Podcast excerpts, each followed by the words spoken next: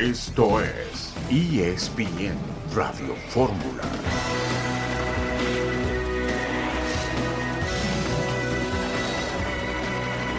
Un saludo en este martes 24 de octubre de 2023. Estamos aquí en esta emisión multimedia de ESPN Radio Fórmula. Héctor Huerta, buenas tardes. Hola Beto, ¿cómo estás? Buenas tardes, qué gusto saludarte con la mala noticia que esta selección mexicana panamericana perdió ayer contra Chile y es que los clubes, como siempre pasa Beto, no le cedieron a jugadores importantes que estaban pidiendo para este grupo y simplemente muchos clubes dijeron yo no te puedo prestar a ninguno y hazle como quieras. Y por Ricardo Cadena lo está haciendo como puede. Ahí está 1-0, perdió Beto ayer. Sí, con el equipo de Chile no fue Juárez, por ejemplo, el defensa central del conjunto del América. La Real Sociedad le va ganando al Benfica 1-0. Unión Berlín va cayendo ante el Nápoles 1 por 0. Sporting Braga va perdiendo 2-1 frente al Real Madrid. El Sevilla ya perdió frente al Arsenal 2-1. Están empatando Lens y PSV Eindhoven 1-1. Manchester United a punto de terminar le va ganando 1-0 al Copenhague. Galatasaray va perdiendo 3-1 frente al Bayern Múnich. Este partido ya terminó. Inter de Milán le va ganando 2-1 al Salzburgo. Este partido también ya acaba de terminar. Eitan Benesra, buenas tardes. Buenas tardes, Beto Héctor, amigos. Hoy conoceremos a los equipos que jueguen la Serie Mundial. Ayer, Texas derrotó a Houston, son campeones de la Americana y entonces sabemos que habrá nuevo campeón en el béisbol. Correcto, ya terminó el Real Madrid que le gana en Portugal al Sporting Braga dos goles por uno. Antonio Mohamed, multado por usar camisa con imagen de la Virgen de Guadalupe. Galatasaray e Inter fueron eh, más temprano en eh, esta jornada del día de hoy. Ganó el Bayern Múnich. Chile, como ya comenta Héctor, venció a México en fútbol de los Juegos Panamericanos uno por cero. El Atlas de Guadalajara, Héctor, entra en acción hoy en la cancha de León en la continuación del fútbol mexicano de la primera división. Es un partido pendiente, ¿no, Beto? Que se tiene, partido pendiente de los que... Cierto, pendiente. Atlas, sí, tendrá que jugar un partido, pues ya es que en esta liga se juegan partidos de la fecha 2 en la fecha 14 y así, eh, nos la rifamos bien divertido en este fútbol, ¿no? Liga Bananera. Entonces tenemos eh, un pendiente Monterrey Santos de la fecha 10, hay un Monterrey Tijuana de la fecha 4 y este León Atlas es de la fecha 11, Beto. Tenía, tenía que jugarse pues eh, eh, por ahí del 3 de octubre, 4 de octubre, y se va a jugar hasta el 24 de octubre. Así que León y Atlas definen una importante posición para calificar directo, Beto. Todavía aspiran ahí medianamente a calificar directo y en este partido alguno de los tendrá que buscar el resultado. Y mañana Juárez contra San Luis, otro pendiente de la fecha 11. Exacto, y Paola Longoria ganó medalla de oro en los Juegos Panamericanos. Tendremos el reporte de León Lecanda, así como también información de la NFL porque se encendieron venes las alarmas en los 49 de San Francisco. Sí, ayer perdieron el, el, lunes por la noche contra Minnesota. No jugó bien Brock Purdy, que es su coreback, hay algunas dudas sobre él. Sí jugó Christian McCaffrey, pero la noticia es que el que muchos pensaban era el mejor equipo de la NFL ha perdido en semanas consecutivas. Y también, Eitan, tendremos información de la NBA en el programa del día de hoy. También, porque ya comienza la temporada, así que vamos a platicar del mejor básquetbol del planeta, bien interesante. Una liga que, por cierto, tendrá actividad en México. 9 de noviembre estará en Ciudad de México la NBA, así es que sí, vamos a estar platicando también del básquetbol profesional que arranca a través de las pantallas de ESPN. Y hablando de estos desconcertantes cambios del fútbol mexicano, antes de ir al corte, Héctor, el Guadalajara vuelve al Estadio Jalisco, es oficial que va a jugar esta semana en el Jalisco y no en el Akron, allá en Guadalajara. Y ya ves que ahora los estadios de fútbol son para conciertos, ¿no? Entonces, por cuarto, cuarta vez consecutiva se suspende un partido en este torneo, en la fecha 2 Querétaro América, ¿te acuerdas, Beto? Luego Monterrey contra Tijuana sí. quedó, quedó, bueno, este fue por la National League, pero el de, el de Monterrey contra Santos no se pudo jugar por, después de un concierto de Weekend. Y justamente este grupo Weekend es el que va, va a tener su evento en el, en el Akron y por lo tanto pues el fútbol lo pasan al Estadio Jalisco, ¿no? Entonces se va a jugar el sábado, es su casa también el Estadio Jalisco, ¿no? Volveremos enseguida en ESPN Radio Fórmula.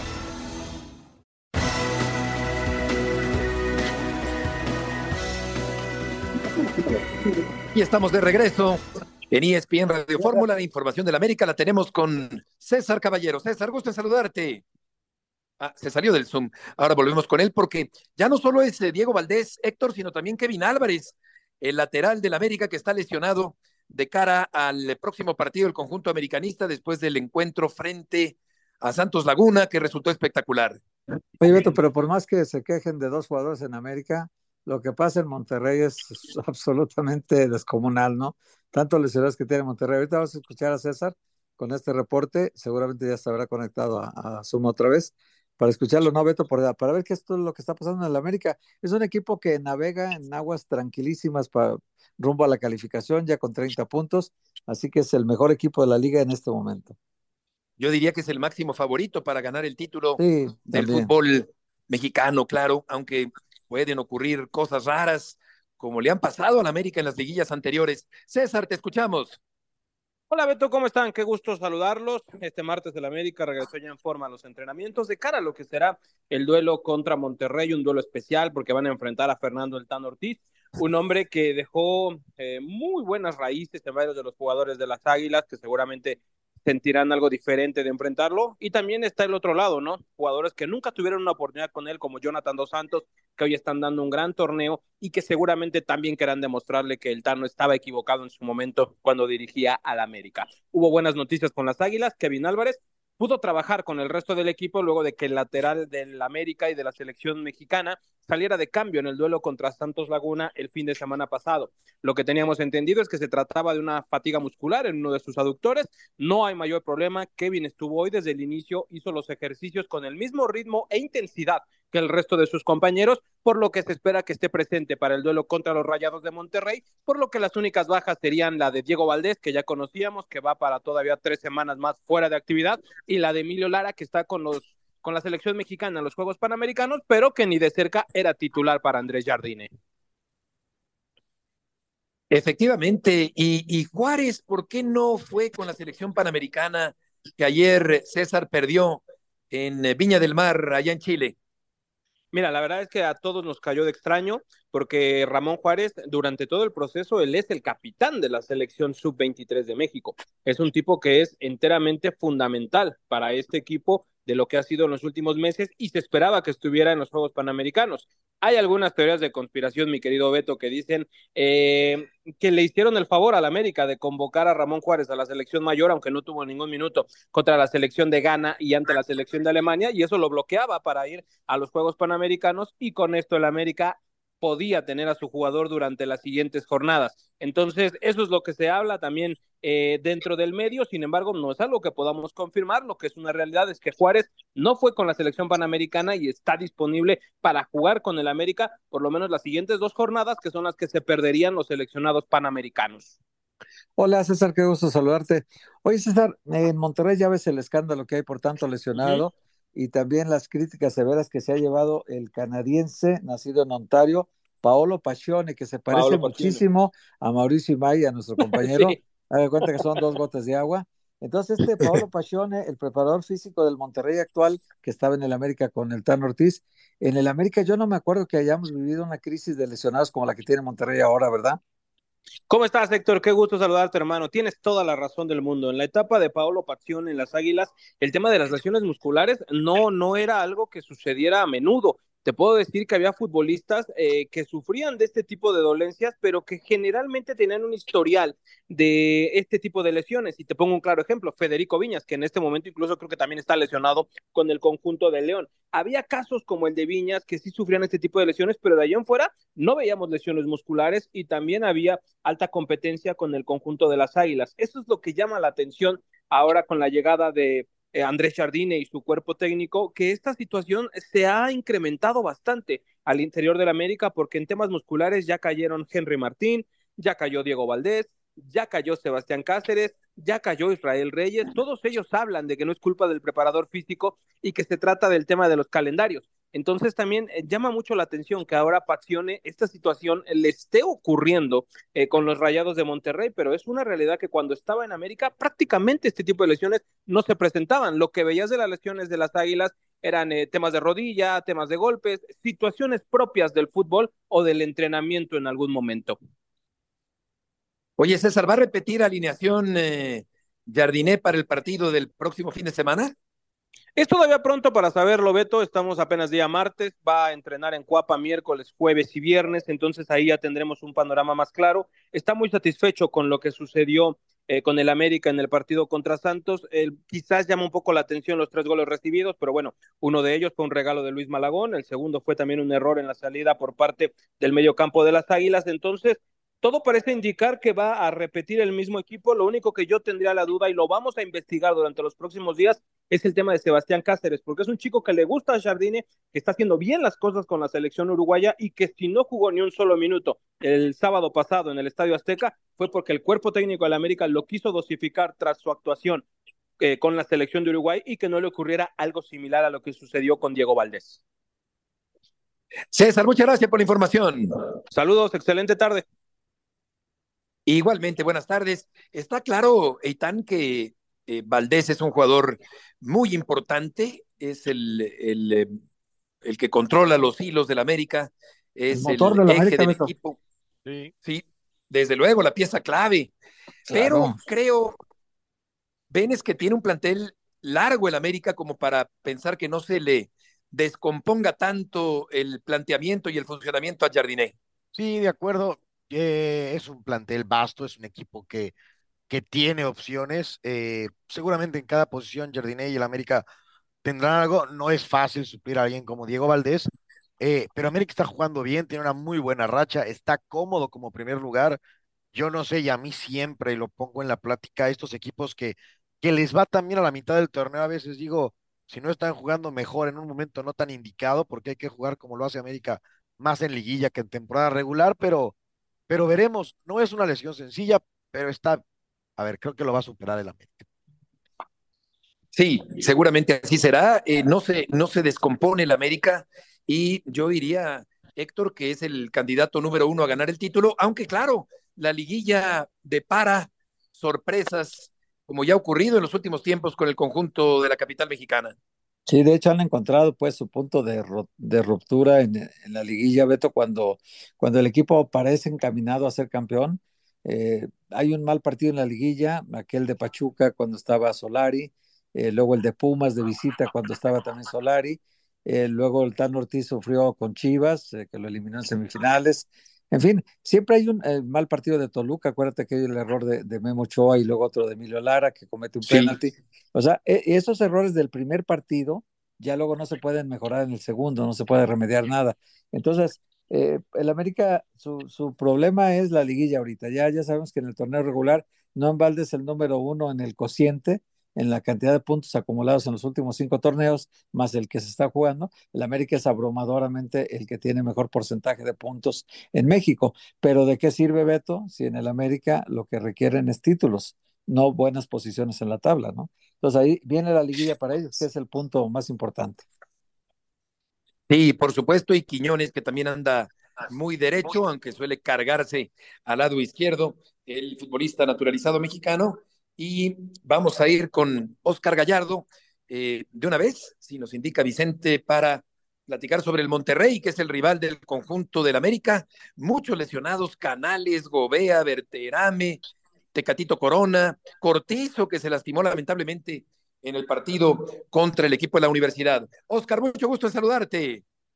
¿Cómo estás, Heriberto? Fuerte abrazo, amigos de ESPN Radio Fórmula. Bien lo comentas a final de cuentas son ocho lesionados y tomamos en cuenta el tema de Axel Grijalva, que tuvo que ser sometido a una intervención quirúrgica y que no ha participado este juvenil en el torneo. Te puedo adelantar, Heriberto, que la rehabilitación de Sergio Canales no puede ir mejor. Canales trajo a su socio, preparador físico desde España, vive con Canales desde las 5 de la mañana, están trabajando en la rehabilitación del futbolista español va por buen camino. También eh, Joao Rojas en la parte final de su rehabilitación, lo de Estefan Medina. Vamos a ver si hoy en la práctica, que será a las 4.30 de la tarde, ya puede trabajar de manera coordinada con el resto de sus compañeros. Edson Gutiérrez, el caso de los dos Aguirre, Rodrigo Aguirre por la fractura en su nariz y Erika Aguirre y lo de Jordi Cortizo, que al final la buena noticia es que pues no es una fractura, son ocho futbolistas lesionados y tomamos en cuenta a Axel Grijalva, siete naturalmente. Y el tema de Berterame que ya comentaba Heriberto, Ayer finalmente pudo entrenar al parejo de sus compañeros. Esto es una buena noticia. Sin embargo, no significa que ya pueda estar a disposición el próximo sábado ante las Águilas del la América, porque Tecatito nos decían que ya estaba listo para enfrentar a los Pumas. Sin embargo, Corona no termina por realizar el viaje a la Ciudad de México por un tema de precaución. Sin embargo, ya está al parejo Tecatito y Berterame y hoy por la tarde veremos si también Estefan Medina puede tener una mejora en su entrenamiento previo al duelo ante las Águilas del América. Oye, Oscar, yo te quiero preguntar, eh, el asunto de, del preparador físico Pablo Pacione, es canadiense él, que trabajó con el, con el Tan Ortiz en el América, y tiene de auxiliar a Alan Andrés Torres Dávila, que es de Monterrey, son dos preparadores físicos en Monterrey, porque les están cargando en Monterrey mucho la responsabilidad de tantas y tantas lesiones, son ocho ahorita en este momento, como nos informas, eh, y algunas de ellas pues han sido largas, como la de Berterame que fue en la League Cup. Eh, tenemos un corte ahorita ya casi inmediato, Oscar. Me gustaría que después del corte, Beto, si, si lo crees conveniente, nos podamos sí, este, claro. poner más en detalle de esto del preparador físico, ¿no? Por supuesto, por supuesto. Volveremos contigo, Oscar, después de este corte comercial.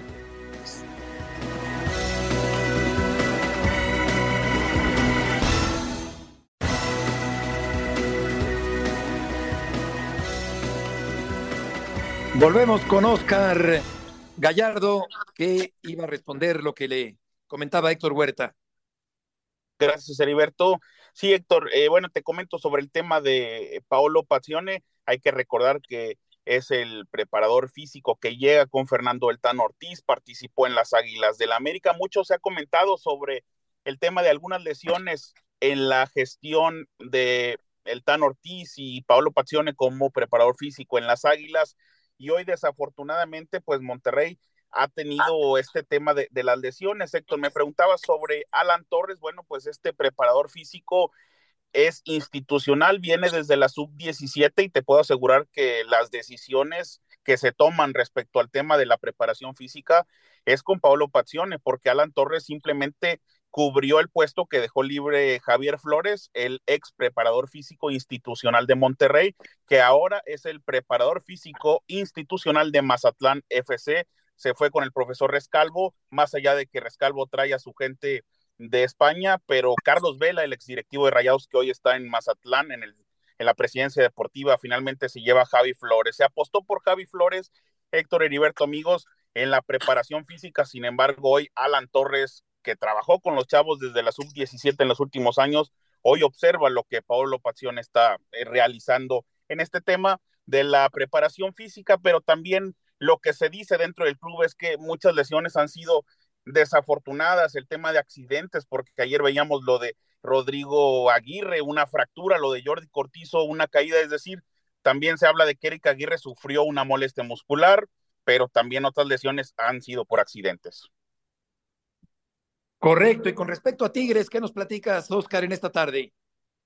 Claro, Heriberto, bueno, pues el equipo universitario se prepara para el compromiso ante las Chivas. La buena noticia es que Diego Reyes hoy pudo entrenar al parejo con los futbolistas titulares. Ayer Diego Reyes participó con el cuadro suplente en el fútbol en espacio reducido y hoy Reyes estuvo junto a Nahuel Guzmán, Javier Aquino, Guido Pizarro, Jesús Angulo, Carioca, Fernando Gorriarán, Luis Quiñones, Ociel Herrera, Diego Laines y Nico Ibáñez, es decir, elementos como Sebastián Córdoba y Samir Caetano no trabajaron con los titulares. Siboldi le dio la oportunidad a Ociel Herrera en esta ocasión para que fuera titular. Y lo de Nico Ibáñez, porque André Pergignac, hay que recordar que por acumulación de tarjetas amarillas no podrá haber actividad ante Chivas, está suspendido por primera ocasión en la historia con la camiseta de los Tigres, más allá de que no vio la roja directa, Gignac no podrá participar. Este 11 puede cambiar en las próximas sesiones, pero por lo pronto la buena noticia es que Diego Reyes con los titulares, Ociel Herrera también con los titulares y Córdoba y Samir quizá mañana tengan más oportunidades con el cuadro titular. Sí, tardó muchísimo tiempo en llegar esta primera suspensión para André Pierre Gignac. Oscar, muchas gracias por la información. Gracias, Heriberto. Fuerte abrazo para todos. Buenas tardes, sobre todo considerando la forma en que intimida a los árbitros el astro francés del equipo de los Tigres. Y ahora contigo, Jesús Bernal, con la información de las Chivas. Gusto en saludarte. Saludos, eh, Beto, compañeros, muy buena tarde. Pues Chivas que regresa hoy a los entrenamientos después de haber recibido un par de días de descanso para comenzar a preparar su enfrentamiento ante el equipo felino, que ya está confirmado, será en la cancha del Estadio Jalisco el sábado a las 7 de la noche, después de que pues se dictaminara por parte de la liga que no iba a ser posible tener un campo en buen estado para el compromiso de este fin de semana por el concierto que hay mañana de, del artista de Weekend pues se tomó esta determinación, entonces el partido cambia de sede y aunque todavía no se ha hecho oficial, el reglamento de la liga establece, Beto, que Chivas tendría que hacerse acreedor a una multa de tres mil UMAS, que en el cambio al día de hoy oscila por los 311 mil pesos, debido a que establece este artículo del reglamento de competencia de la Liga MX, que todos los clubes locales deben de, de tener un campo en buen estado que no atente contra la integridad de jugadores y o cuerpo técnico. Entonces, debido a esta situación, pues Chivas incumple con el reglamento, se tiene que cambiar de sede eh, con base en el estadio que Chivas tiene registrado, que es el de local, que en este caso es el estadio Akron, y la multa tendrá que llegar en algún momento porque, insisto, está establecido en el propio reglamento de la Liga Beto. Hola Jesús, oye, una pregunta, ¿hay algún ajuste deportivo por el tipo de cancha, pasto? Simplemente es en vez de ir a la derecha, van a la izquierda y se acabó porque Chivas ahora va a jugar en el Jalisco.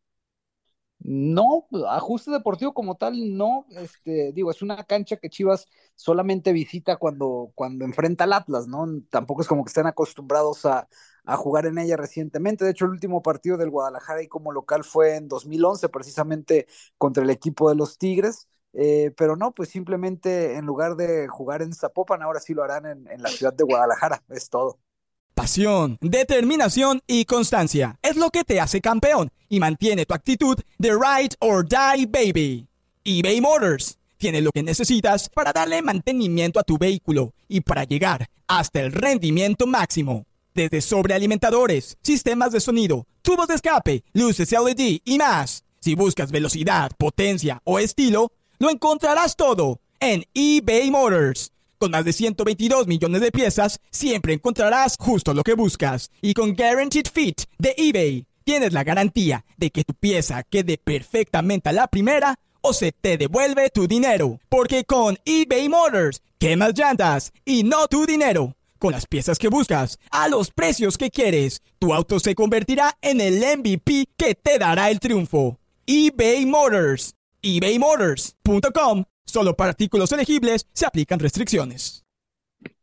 Hola, ¿qué tal? Qué gusto saludarte, Jesús. Oye, en cuanto a, cuanto a la novela esta chiva que durante varias semanas nos atrapó y nos tuvo al, al borde del asiento a todos, eh, acá también hay, en Guadalajara hay muchos rumores de que Fernando Hierro ya sabía de algunas indisciplinas, particularmente de Alexis Vega, y, y del, del mal comportamiento profesional que tenía fuera del entrenamiento, y que algunas las omitió, no se las informó a Paunovic y que esto ha generado entre ellos así algunos roces. ¿Es así o sigue la armonía plena entre Paunovic y Fernando Hierro? Saludos, Héctor. Buena tarde. Eh, a ver, vamos, sí hay, o sea, sí ha habido estos roces. Sin embargo, los dos, este, siguen con una relación cordial, por así decirlo.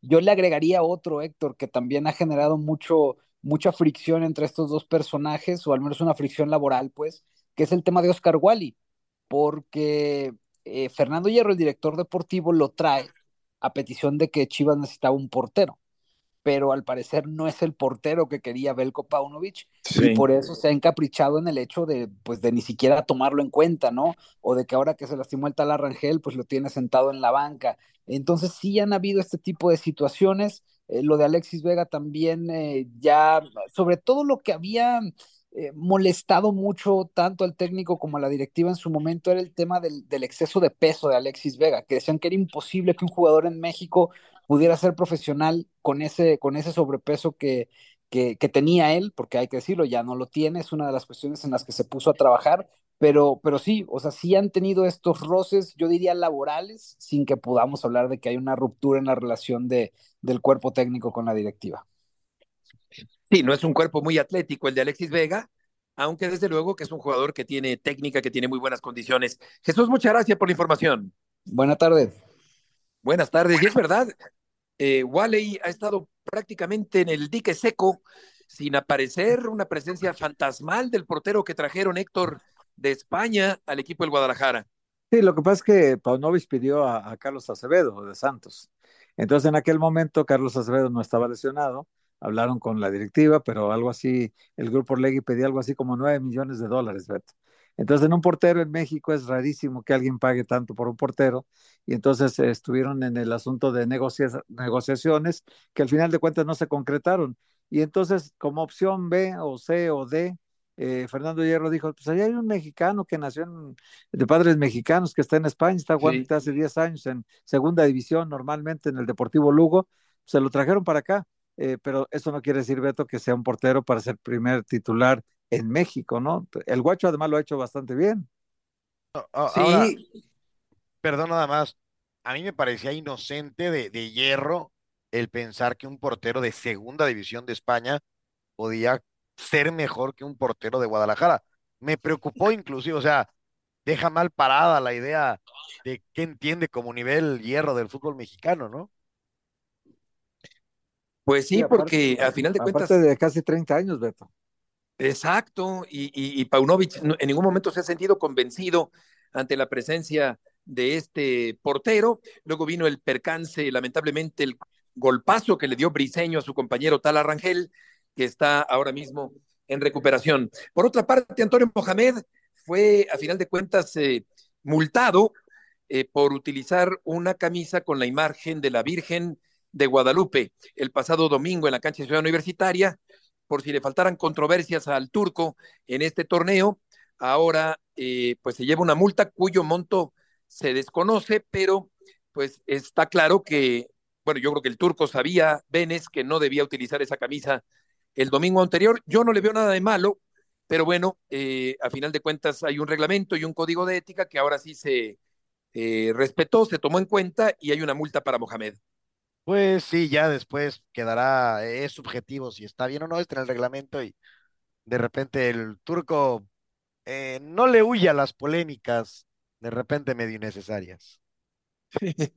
Sí, esto me hace recordar a, a Chicharito Hernández que, que reza antes de los partidos, Santiago Jiménez que da gracias a Dios en cada entrevista que puede, o a Juan Villoro, nuestro amigo Héctor, que dice que Dios es redondo en uno de sus sí. grandes libros.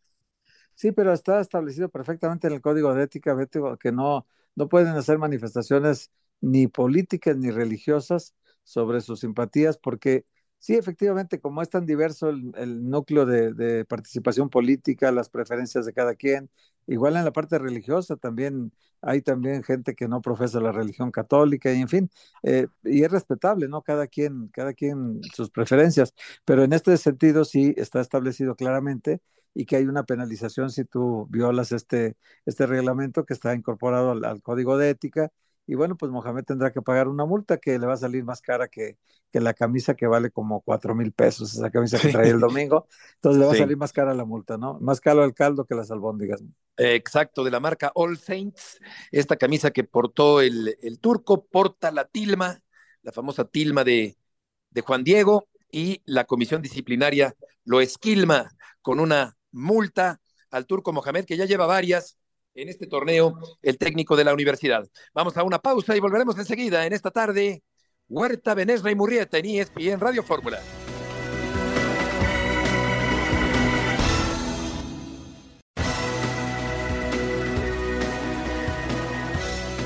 De regreso en ESPN Radio Fórmula y vamos contigo, Marcelino, con el reporte de la máquina cementera. Gusto en saludarte.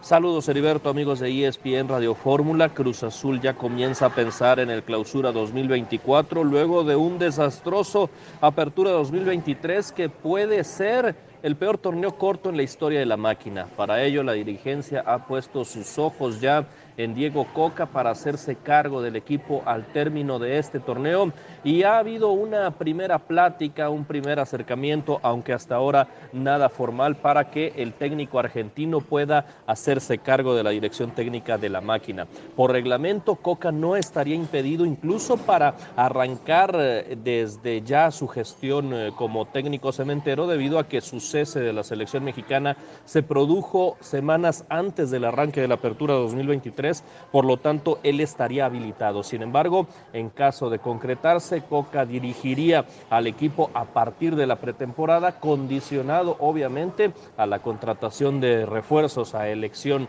del técnico argentino, lo cual pues sería un eh, detalle a considerar, ya que lo mismo sucedió en la gestión de Ricardo el Tuca Ferretti y al final no se pudo conformar para el actual torneo el eh, plantel que buscaba el técnico brasileño. En cuanto a Joaquín Moreno, eh, se pretende que permanezca dentro de la institución, ya sea como auxiliar técnico de Diego Coca o en alguna de las categorías con límite de edad o dentro de la estructura de fuerzas básicas, pero Joaquín Moreno no continuaría como entrenador para el próximo torneo.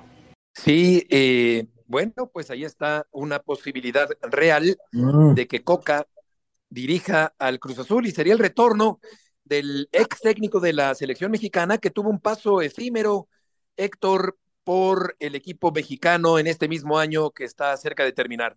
Te voy a decir cuál es el inconveniente que veo, Beto. En, eh, cuando hicieron la, la- aquella, ¿te acuerdas aquellas entrevistas con que Víctor Velázquez hizo con seis técnicos de, entre ellos incluso Gareca, aquel argentino que estaba en, Perú, eh, entrevistaron a Mohamed, a Hugo Sánchez, eh, entrevistaron a seis, a seis personajes del fútbol mundial y el presupuesto de Cruz Azul nunca se salió de lo mismo, un millón cien mil dólares al año. Eso es lo que cobró el Tuca Ferretti por estar en Cruz Azul.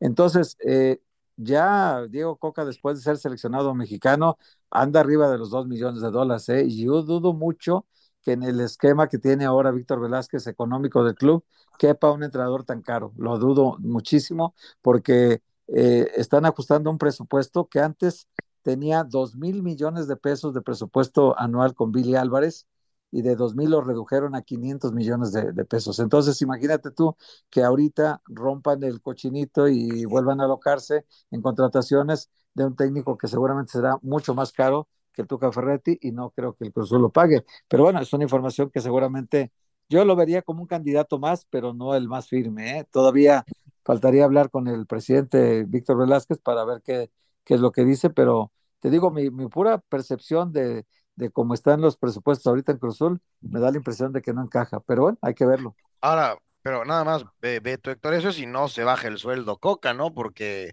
eh, es un rayo, ¿no? Cae dos veces en el mismo lugar, pienso yo. Sí, fíjate que es un entrenador con capacidad que llegó sin consenso a la selección mexicana y desde el principio siento que el proceso a través del cual llegó Coca a la selección mexicana no le trajo consigo un ambiente favorable en esa etapa corta de Coca con el equipo mexicano. Y hablando de técnicos, el equipo mexicano perdió ayer en Viña del Mar frente a Chile, 1 por 0 en el fútbol de los Juegos Panamericanos. Y vamos a escuchar a Ricardo Cadena, el técnico de la selección mexicana panamericana. Bueno, desde luego que como resultado no, no es bueno, eh, sin embargo eh, me da la, sensación de que los chicos en segundo tiempo hicieron o intentaron hacer todo para merecer un mejor resultado. Finalmente eh, hay muchas cosas positivas por, por rescatar y tenemos torneo por delante, entonces no vamos a, darnos por vencidos, tenemos eh, una posibilidad el, en próximos tres días contra Dominicana y es el partido que tenemos que trabajar, ese va a ser el más importante a partir de ahora. ¿no? Eh, tenemos un, un, buen plantel, estoy encantado con lo que trajimos, son chicos con mucho talento, con mucha capacidad, eh, traemos eh, jóvenes con, por debajo de la, de, la, edad, pero hoy demostraron, fueron los que utilicé en el segundo tiempo, eh, los cambios que hice y se ve que tienen hambre, que tienen determinación, que tienen fe, que tienen confianza y obviamente ganas de trascender. ¿no? Pues se la va a jugar frente al equipo de Uruguay. Eh, aquí se da el caso de que Berizzo es el técnico de la selección mayor y de la selección panamericana de Chile también. Está fuertemente presionado Berizzo, el técnico actual de la selección chilena que no ha tenido un paso importante o positivo dentro de la eliminatoria rumbo al Campeonato Mundial. Pero vamos contigo, León Lecanda, que estás allá en Santiago de Chile en la cobertura de los Juegos Panamericanos. Gusto en saludarte. Igualmente, Beto, un fuerte abrazo a todos desde Santiago y Ayer, durante el partido, a pesar de que Chile inició con el pie derecho, con esta victoria por la mínima, con ese gol de Maximiliano Guerrero al minuto 28 sobre México, gran parte de la afición en el Estadio Sausalito en Viña del Mar, aproximadamente a dos horas de distancia de Santiago, se metió fuerte con Berizzo, piden su salida, no están nada contentos con el accionar de la Roja, como se le conoce coloquialmente en la eliminatoria de Conmebol, y hay cierto desánimo, incluso a pesar de que las plazas de Conmebol aumentaron a seis y media para la clasificación de la Copa del Mundo de Norteamérica en el 2026. Beto, hablando propiamente después de esta derrota de México, eh, solo decir que fue un disparo a portería en los 90 minutos y fue en el primer tiempo. Es verdad que México tuvo mayor posesión en la segunda mitad, eh, que tuvo incluso a nivel territorial un mejor control de la pelota y mantuvo a Chile eh, contra su, digamos, terreno de juego gran parte de la segunda mitad pero también es verdad que al equipo le hizo falta mucha, pero mucha profundidad, ideas, variantes y sobre todo generación de fútbol ofensivo. Se notó mucho la ausencia de jugadores que no le prestaron los clubes de la Liga MX al técnico Ricardo Cadena y Jordan Carrillo, que era el único que quería intentarlo, pues quedaba muy aislado siempre en medio campo, Beto. Hola León, ¿cómo estás? Te saluda Eitan. Te quiero preguntar, si el fútbol, eh, con esta presión que ya nos habla sobre la roja, lo que nosotros comentamos, ¿es por ahora el evento más importante de Panamericanos o crees que hay alguna otra disciplina que en Santiago esté llamando más la atención? Sí, hay que decir que el fútbol se está llevando a cabo en Viña del Mar, un fuerte abrazo Itán, y Valparaíso, que son dos ciudades que dan hacia la costa del Pacífico, eh, aproximadamente unos 130, 140 kilómetros de distancia de Santiago. Eh, y por lo tanto, en esa región de Chile, sí, indudablemente que es lo más atractivo, ¿no? Eh, seguro el partido de Chile-Uruguay tendrá un lleno también ahí en el estadio y también el fútbol femenil ha traído una buena respuesta. Es un torneo corto, solamente son ocho selecciones varoniles, ocho femeniles y por lo tanto son pocos compromisos. entonces también la gente está muy involucrada con esa disciplina. Y hablando de Santiago, yo te podría decir que hay un ambientazo en el voleibol de sala. Eh, ayer había 20 mil personas en la arena eh, en el partido de Chile contra México femenil. Eh, estaba realmente la gente muy metida, muy involucrada. Y también en el recinto principal, el Parque Estadio Nacional, yo he visto una muy buena respuesta en natación y en gimnasia artística, que son pruebas madre de cualquier programa olímpico o en este caso panamericano, Itan. Sí, por otra parte, Paola Longoria es tema importante también el día de hoy porque sigue arrasando en su carrera deportiva ahora en los Panamericanos. Beto, impresionante, ¿no? Ya en Lima 2019 se había convertido en la deportista mexicana con más medallas de oro en Juegos Panamericanos en la historia. Rebasó a Paola Espinosa, la clavadista eh, multilaureada de México, y con nueve en aquel momento, hace cuatro años, pues ya era la máxima ganadora de preseas doradas. Ahora suma su décima medalla de el día de hoy, gana en individual, y la delegación tricolor se queda con el 1-2 en individual del racquetball femenino, pero Longoria son cuatro títulos individuales consecutivos. Todos los panamericanos que ha jugado eh, los ha ganado, desde Guadalajara, Toronto, Lima y ahora Santiago.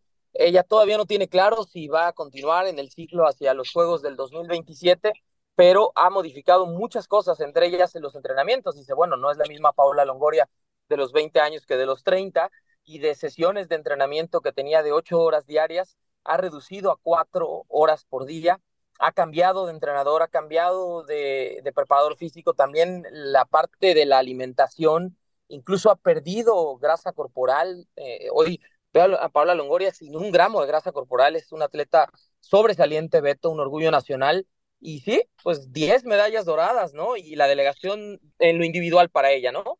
Y, en cuanto a la delegación mexicana, hoy otro muy buen día con eh, oro en remo por la mañana, eh, otro oro también en dobles varonil en el racquetball, y lo mismo Alejandra Zavala en tiro deportivo que consigue récord panamericano, por supuesto, la medalla de oro y clasificación olímpica para París 2024 en, el, en la modalidad de, de pistola de 25 metros, Beto.